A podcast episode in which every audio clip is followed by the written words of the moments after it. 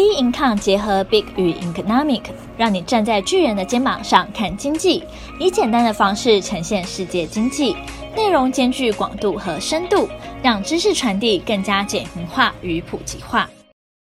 各位听众好，欢迎呢大家收听今天的小资生活理财书。今天要跟大家分享的呢是闲钱投资可以很轻松，那长期呢成功的关键在这一点哦。好，现今呢，社会当中，你我应该都有种很强烈的感觉吧，就是呢，高通膨以及呢，高房价，好像呢，薪资成长的幅度永远都追不上物价的上涨。虽然呢，新闻报道一直在讲政府打房，但是呢，你有没有发觉房价其实是越打越高呢？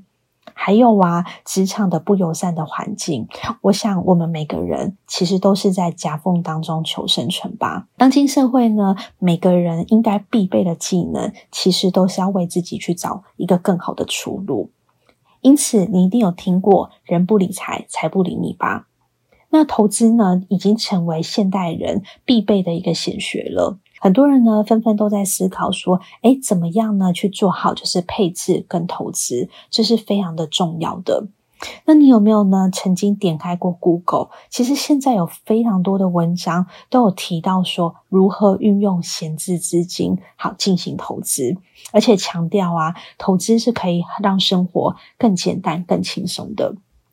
诶，老实说，其实我们认为这样的观念真的还蛮好的，因为啊，可以让更多的人去认识更好的投资。就像去年度啊，其实有统计，台湾平均的证券开户人数已经呢变成每两个人就一个人去做开户了。对，所以这是非常好的一个现象。可是投资啊，老实讲，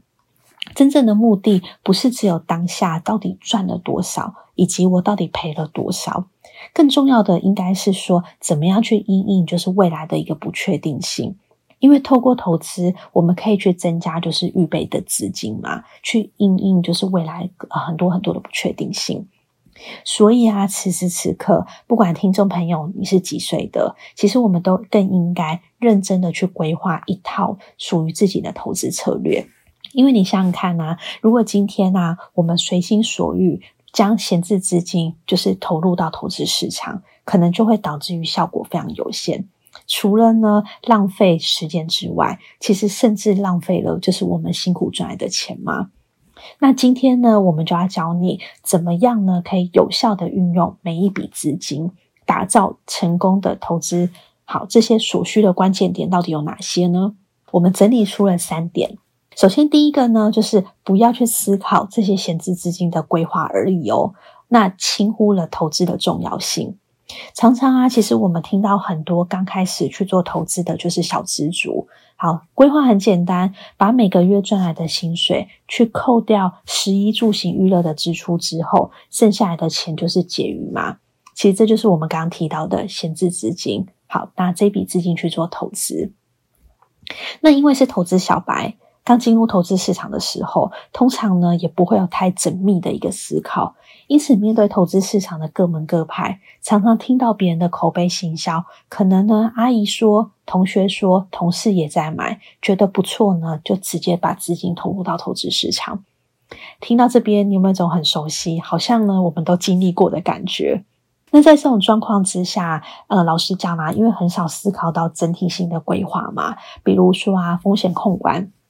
还有呢，就是策略的一个配置，而投入的资金其实呢又是身家钱，因此当受到市场的波动下，像疫情的那个时候，股市跌到八千多点，其实恐惧感就会很容易受到市场的波动。今天涨很开心，今天跌啊，好像很紧张的感觉，因此你就会开始自我催眠说，投资诶，其实风险很大诶。那怎么跟我想的结果其实不太一样啊？所以导致于呢，当时你规划的计划是非常非常难坚持下去的。这个时候呢，你就开始思考说：好吧，那我就改变我的投资策略，从原本很积极，可能变得很保守，或者是你可能换了一个金融工具去做投资。可是，听众朋友，你想想看呐，其实，在一样的市场当中，一样的时空背景。为什么呢？法人他们拥有大资金的部位，却能在同一个时间点去做很稳定的获利呢？原因很简单，就是呢，因为他们将每一笔每一分的资金都运用在维持整体性的一个布局，然后有效的去透过资产配置，还有呢投资策略达到平衡，这是非常非常重要的一个部分。好，那第二个呢，就是不是只有光打理闲置资金而已啊，而是呢，我们每一笔每一分辛苦的钱都非常非常的重要。实物上面呢，其实每个人在做投资上，当然也要依据个人的财务状况，以及你可以承受的风险程度，甚至你长期希望可以达到的财务目标去做一个制定嘛。那很多人在选择说，呃，闲置资金做投资的时候，他的目的当然就是希望说，不要影响我的基本生活，以这个前提之下，我去增加我的财富。那当然，这个有个好处，就是说，当市场呃，投资市场如果不如预期的时候，我们的生活品质也不会受到太大的影响，所以去做好就是风险控管的切割。可是啊，换个角度想，其实如果假设我们只能运用这一笔闲置资金去做投资，就会限制了投资的一个增长潜力，因为我们并没有充分把每一笔钱发挥到它的，就是放在对的位置上，发挥到它的潜力。那真正的呢，在做投资理财上面，到底是什么比较好呢？好，简单来讲，就是我们应该去深思熟虑的清楚思考到，投资的本金是不是就代表我们生活中去累积的财富？它是我们辛苦的工作，还有储蓄以及投资所累积的一个资产吗？可是闲置资金，我们的定义是什么？就是扣掉生活费。日常的食衣住行娱乐的支出之后，剩下来的资金嘛，它就是我们辛苦工作赚的钱嘛。应该谨慎的去考虑到有效的运用这笔资金，然后把钱放在对的位置上面，这样才有办法去实现长期的一个财务目标。那第三个当然也很重要的，就是我们应该以长期的一个角度好去规划，就是理财，因为这样才能去确保你财务的安全。听众朋友，你想想看啊，我们从刚开始的投资小白，随着年纪增长之后，我们是不是也面临到成家立业、买房等等之类的？所以整体的财务结构上面，其实考虑到的应该也要面向更广泛了，包含你的闲置资金、你的储蓄、投资不动产等等之类的，甚至你应该把格局拉到更长期的视野来看，因为这样才有办法去应对就是不同生活阶段的一个需求。就像我刚说的，比如不买房好了，或者是子女教育，或是退休计划，每一个阶段不同的一个目标跟需求都是不同的。可是因为你把视野拉高，把格局变得更大了，那这样才能确保说我们的财务的这个目标可以更充分的得到支持，而且在人生的不同阶段，也才能确保财务的稳健，甚至做好就是风险的控管。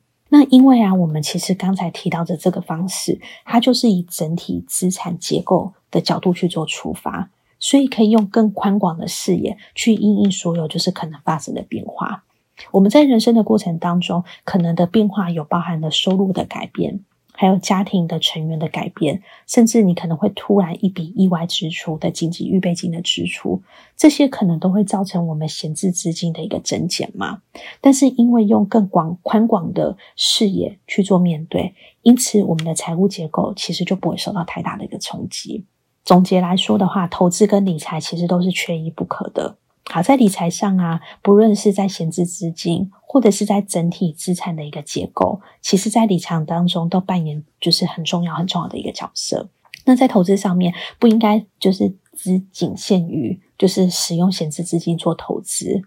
那如果假设我也抱持着说，诶，我今天就是因为我有一笔闲钱啊，所以我就当下诶最热门的什么标的，我就有这个机会经常去做投资。这个其实是一个非常非常错误的一个想法。好，我们应该啊，就是要用什么样正确的观念，才有办法让财务就是更成功呢？主要就是我们应该是透过合理管理就是本金，然后主动去寻找投资的机会。这样才有办法，就是达到长期财务的目标，去增强财务的安全，以及去应应就是生活当中的不确定性。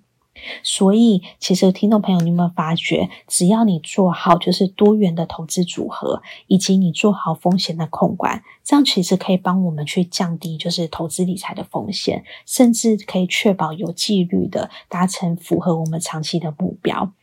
所以，如果啊，就是听众朋友，你希望呢可以获得更明确的指导，不妨啊，就是可以去咨询专业的财务顾问哦。来确保你的投资策略可以更符合你个人的目标以及风险的忍容度，这个才是一个长治久安的方式嘛。所以，听众朋友今天听完之后，不妨啊，就是你也打开，就是你的手机，或者是呢，诶，你之前的记账，去看看到底投资跟理财是不是呢，真的把钱放在对的地方上。好，那我们今天呢，小资生活理财术就到这边。那喜欢我们，也欢迎去做订阅。有任何问题、任何想法，欢迎呢到我们脸书专业或是在 Instagram 上跟我们做交流。那我们下期节目见，拜拜。